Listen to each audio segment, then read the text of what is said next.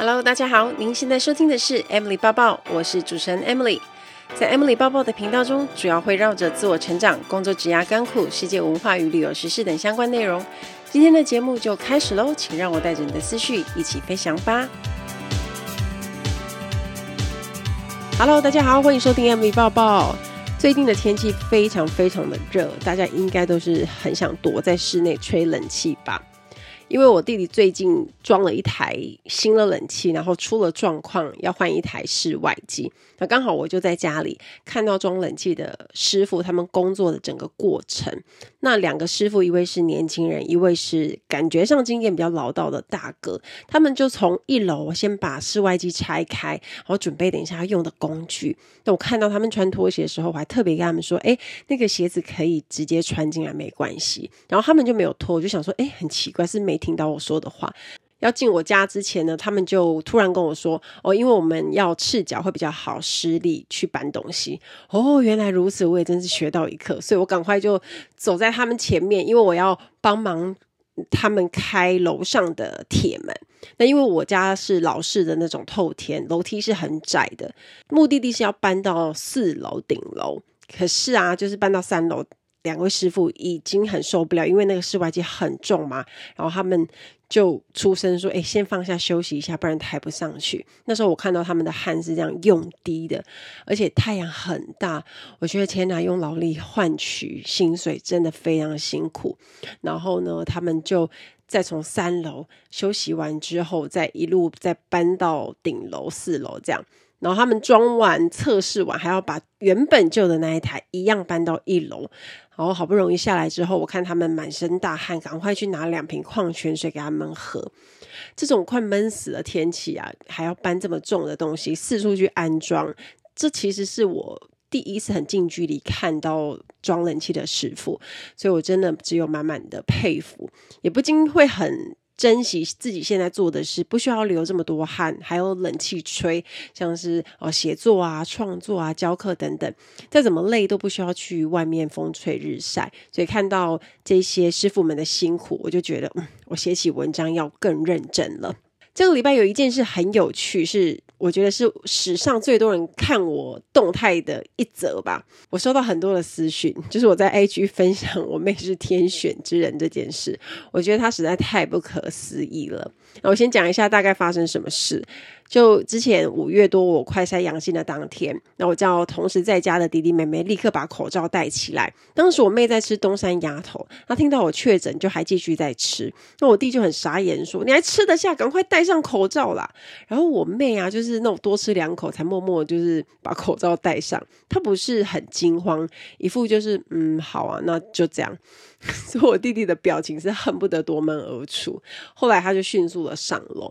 在隔离期间，因为我们家住的是老房子透天，公共空间很难避免要经过，也没有那种套房，所以他和我弟都要出门上班。那最理想的状况是我们都各待在一个楼层。可是我妹妹因为嫌麻烦，她就和我共用卫浴设备，她也常在一楼，就是我最常出现的地方。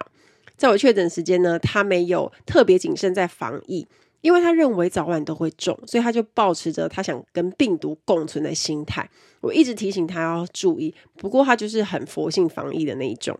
在我解除隔离后呢，好在他跟我弟都安全下庄。他最近他的同事又确诊了，可是啊，他跟同事在确诊的前一天待在一起整整八小时，他们共乘车子，一起共食吃饭。又一起去找客户，甚至在车上两个人在汽车里面的时间也没有一直戴口罩，所以其实是很密切接触的。一般来说，一起吃东西中标的机会很大。连同事的家人是全家一起确诊，本来想说我妹这次应该逃不掉，而且我妈那时候在家就已经把她当成确诊者处理，就说：“哎，那你尽量在房间不要出来。”但是连续筛了几天，竟然都是阳性。过了一周后，人就没事。我就跟我妈说，她应该是比病毒太比病毒更毒，太厉害了。那很多人问我打什么疫苗啊？我觉得真的是跟疫苗比较没有太大关系，跟人的抵抗力比较有关系。我们都一样打 AZ AZ BNT，可是啊，我就吃全餐吃到很累。有粉丝问我说：“妹妹的身体保养之道？”那我们家自己讨论的总结是。可能因为他食欲一直都很好啊，也很好吃好睡，你知道吗？他是一个就算发烧到三十九度也会有食欲的人，不只吃得下，而且吃得多。最夸张的一次就是他扁桃腺化脓，然后在发烧退烧不断循环，最后就是一定要住院治疗。然后那时候他说，就是医生问他说：“你的喉咙疼痛指数啊？”他就说大概有七到八分。他已经在住院打点滴，可是你知道吗？他一样。肚子很饿，然后即便是发烧状态，他像没生病的正常人一样吃喝，甚至食量都没有比较少。我在医院不断的去量他的体温，因为他烧得很高，有时候还会冲到四十度，而且是额温哦。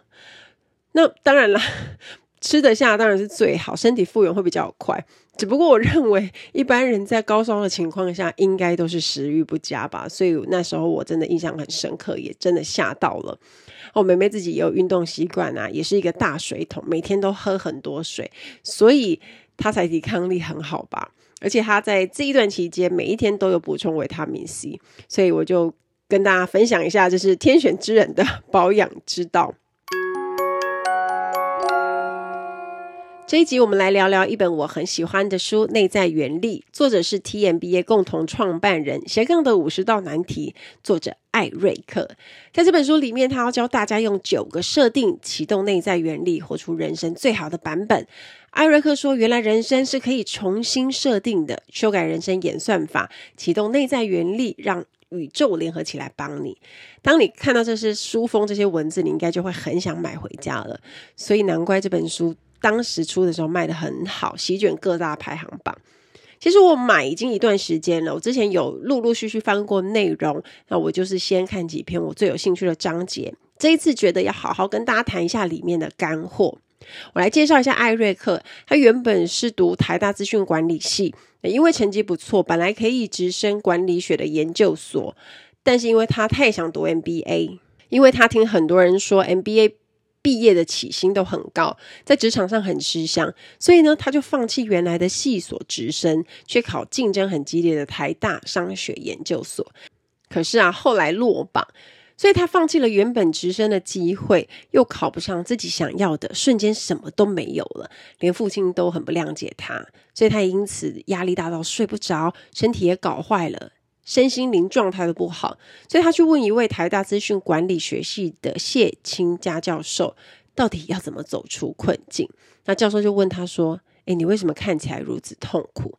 艾瑞克说：“因为我很想进我理想的上流社会，但是我尽了全力，似乎理想越来越远。”教授又问他：“那你将来的理想生活长怎样？”和我心爱的太太及小孩一起在草地上野餐，度过悠闲的一天。教授说：“要过那样的生活，是否一定要读台大商研所呢？”艾瑞克说：“好像不用啊。上流社会存在人们心中，心灵上的富有才是真正的上流。拾荒者、清道夫，他们的内心可能都比很多有钱人更上流。”教授讲出这一段令他终身难忘的话，也因为这段话，他体会到遇到任何的难题，只要转念就可以绕道而行，而境随心转，转个念头，人生就可能会不一样。大家有想过自己的人生最终要成为怎么样的一个人吗？一个人的格局会大大决定最后的结局。那格局包含了人格素养、价值观以及为人处事的心态。这些不仅会决定我们未来的路，也会大幅影响周遭的人事物。作者说，他四十多年的人生体验，让他了解人和人之间有一种连结。伸出援手的并不是宇宙或上帝，而是透过许多人共同出力。关键在于要发挥内在原力去促成行动。那内在原力是一种影响力，透过有形，例如文字或肢体沟通，或者无形，无形指的像是同理心啊或慈悲心的方式来引起。引发他人的动机，进而帮助我们一起完成某些事情。举一些大家比较知道的例子，像是德蕾莎修女啊、印度圣雄甘地，他们的一生影响了全世界很多人。他们强大的力量就是来自内在原力，因为人都有恻隐之心、同理心和慈悲心。人生演算法呢，跟脸书、YouTube 那种演算法是不一样的。在做人生很多判断时，处理的原则，大大小小的决策。这些都是而决策的品质就决定你人生的品质。在这本书里面，他谈了九种关于心态的设定。有内在原力的人呢、啊，和一般普通人的心态设定有什么不一样？发挥内在原力的设定分别是：一人公司、三种工作、利他共赢、成功方程式、站对地方、无限思维、没有坏事、包容力和常保初心。这是这九种关于心态的设定。我特别要讲其中几项，我觉得非常有感的。首先，关于一人公司，大家应该常听到这四个字。经营自己的人生呢，其实就要像经营公司的思维。艾瑞克说，很多人到了四五十岁才发现自己好像没什么成就，是因为自己从来没有认真的经营自己，有某些技术专长，却没有去找其他配套的能力来壮大自己。我们都是自己人生的人生执行长，那你可能不只要当 CEO，你还要当 CMO、CFO、CTO，比如说技术长啊、财务长啊、行销长。如果自己没有具备这些能力，要结交像这样的好朋友帮忙，或是花钱请专业的人帮你。举个例子来说，做自媒体人几乎都是一人公司，就算很多很红的 KOL 现在都有团队，可是最初开始的时候就是一个人。而经营自己的社群，在网络上做个人品牌，让大家透过你的文章、影片，甚至是专场而认识你。最重要的，除了是内容产出以外，还会衍生很多其他的工作啊。你要接案子啊，不能只会写东西，也要学剪片、编辑、美工，甚至是怎么行销。所以每一个人他都是身兼多职。如果呢，真的赚到钱了，做不来才会外包啊，花钱请人帮忙。但公司的老板还是自己，你还是要去思考怎么样让这间公司更好、更赚钱。因为你不只要养自己，也要养其他的员工。一人公司的起点就是你将来想成为怎样的人，那就是内在原理的核心。所以我们要以终为始，把目标定出来。以最终的你来看，如果从今天起我要成为那样的你，这个过程中你会所做的任何的决定跟行动。假设我今天的最终目标是希望可以成为自媒体的企业家，那以后我在人生中做的大小决定，就要以这样的思维去做。时间是比金钱更宝贵的资产，而专注力又比时间更宝贵。专注力在哪里，力量就在哪里。当我们专注在最终的自己，那么人生所有的资源就会自动凝聚整合起来。以终为始的信念统称为 Be、Do、Have，而大多数人呢都是 Do、Have、Be。让自己先以将来要成为的人那样的心态去做任何的选择跟判断，这是确保可以实现目标的方法。那作者也提到一点，各行各业的成功人士他们都很爱阅读，所以呢，我们要去观察我们将来要成为的那个人，他们都喜欢做什么。那我们从今天开始也跟他们做一样的事。那如果不知道，就多阅读，有一天我们就能够找到。我很喜欢他说，读书。记得住的变成知识，记不住的变成气质。如果你自己希望人生中可以碰到更多的贵人赏识你啊，给你机会，你必须要自己平时多累积好的素养和底蕴。阅读是灵魂的混血，透过阅读跟作者的灵魂对话，让我们思维与灵魂的频率可以更接近这些人，这样就能够改变自己的内在品质，提升内在原力。Ladies and gentlemen, welcome on board. This is In-Flight Service Manager Amy speaking. 欢迎来到航空小知识单元。在今天的航空小知识，我们要学的这个字叫做 push back，后推。如果你是航空迷，这个字你一定认识。那 push back 就是指，当我们在飞机上要起飞前呢，会有一辆牵引车把飞机推离登机口。直到飞机可以自己前进为止，那这个动作就叫做 push back。什么时候飞机会后推呢？就是当机长们他们接受到控制台那边的通知，飞机就可以开始动了。那坐在飞机上的大家应该多少都有感觉过那个往后移动的那个推一下的过程，所以它才会叫做 push back。当飞机开始后推的时候，这时候座舱经理就会出现一个广播：Cabin crew prepare doors for departure and cross check。就是我们要去弄我们的门了，所以你会发现客舱里的组员开始往自己负责的门移动。那我们自己用完自己的那一道门，还要跟对门的那个同事互相检查。所以大刚刚有听到 cross check。那这个动作结束之后，我们要回报给座舱经理，那全部的门 OK 之后，我们才可以开始去检查客舱。那包括客人的安全带有没有系好啊，椅背有没有竖直，小桌板有没有收好，遮阳板有没有打开。那像这些都是我们在检查客舱里面会做的动作。那从后推到起飞呢？这个时间其实是我们说的 taxi 滑行。那滑行的时间可长可短，有时候可能要看它距离跑道的位置，你停的停机坪的位置，有时候你会停得很远，有时候你会停得很近。有时候我们在上飞机之前会被机长们告知说，今天是 long taxi 或者是 short taxi，指的就是。我们滑行时间会很长，或者是很短，那就是看我们停的位置。那你今天要是时间很长的话，我们就有时间可以慢慢摸啊，就也不是慢慢摸了，就是慢慢检查，就不用赶。可是啊，万一是很快就要起飞的那种滑行，是 short taxi 的话，组员就会有心理准备，就是说哦，一后推之后，我们就要赶快快速的检查完，之后就要回包，马上要做好，因为一下很快就要起飞了。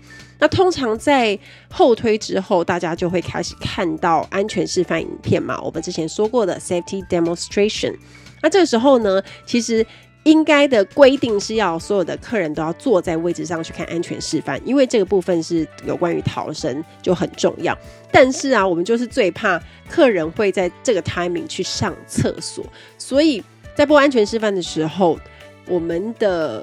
组员都会规定要站在自己负责的区域去看客人的电视是不是正常啊？有没有人不能看的？那我们去帮他处理，或者是说有没有人突然在这个 timing 突然站起来要进去厕所了？这时候就是不行，因为规定安全起见，他们一定要看完这个。那如果他没有看到的话，当然是有空服员还要再去告知客人整个安全示范的内容。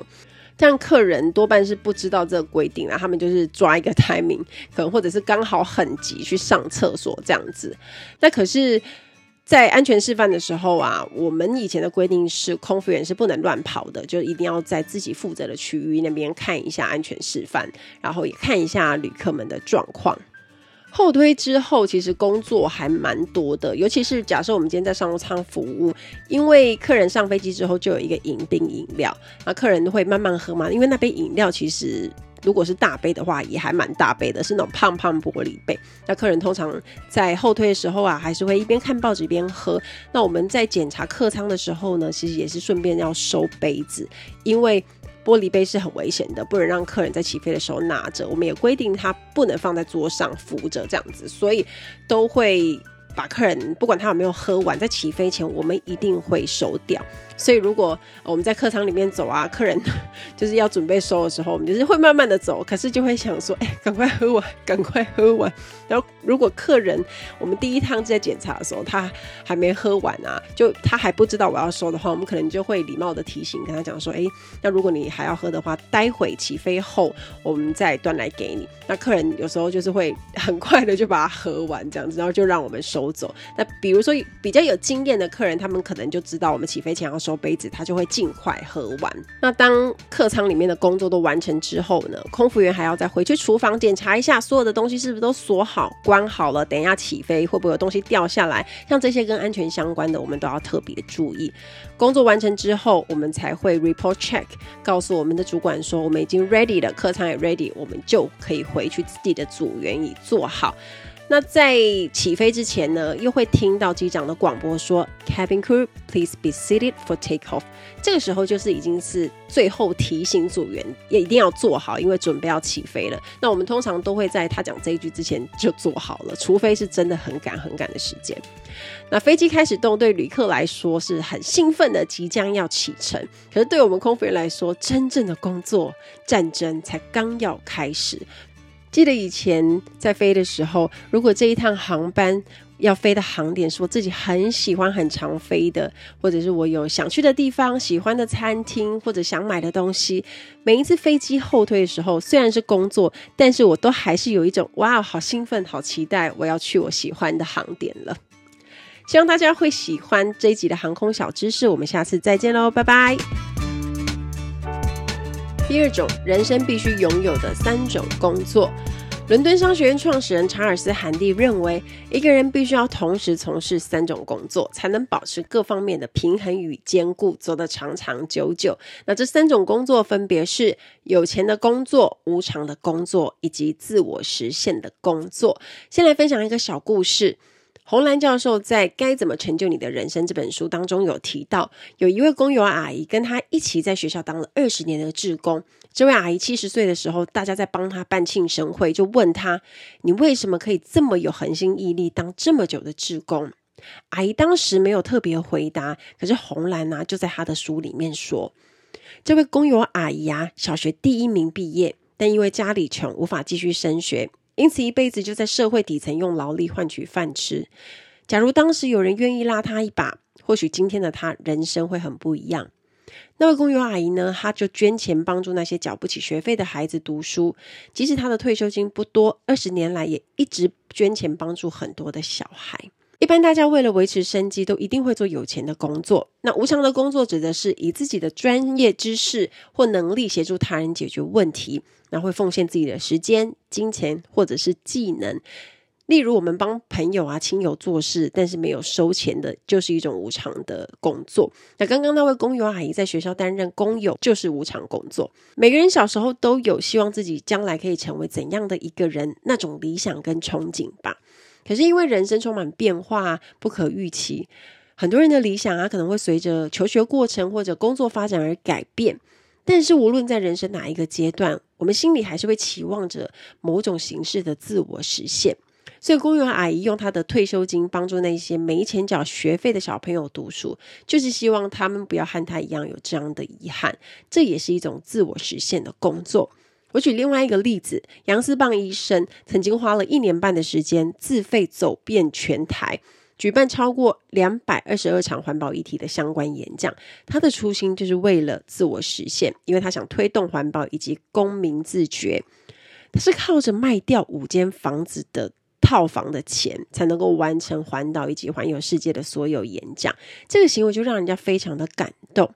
我出第二本书的时候呢，因为我有推出企业团购优惠，买一百本就送一场演讲。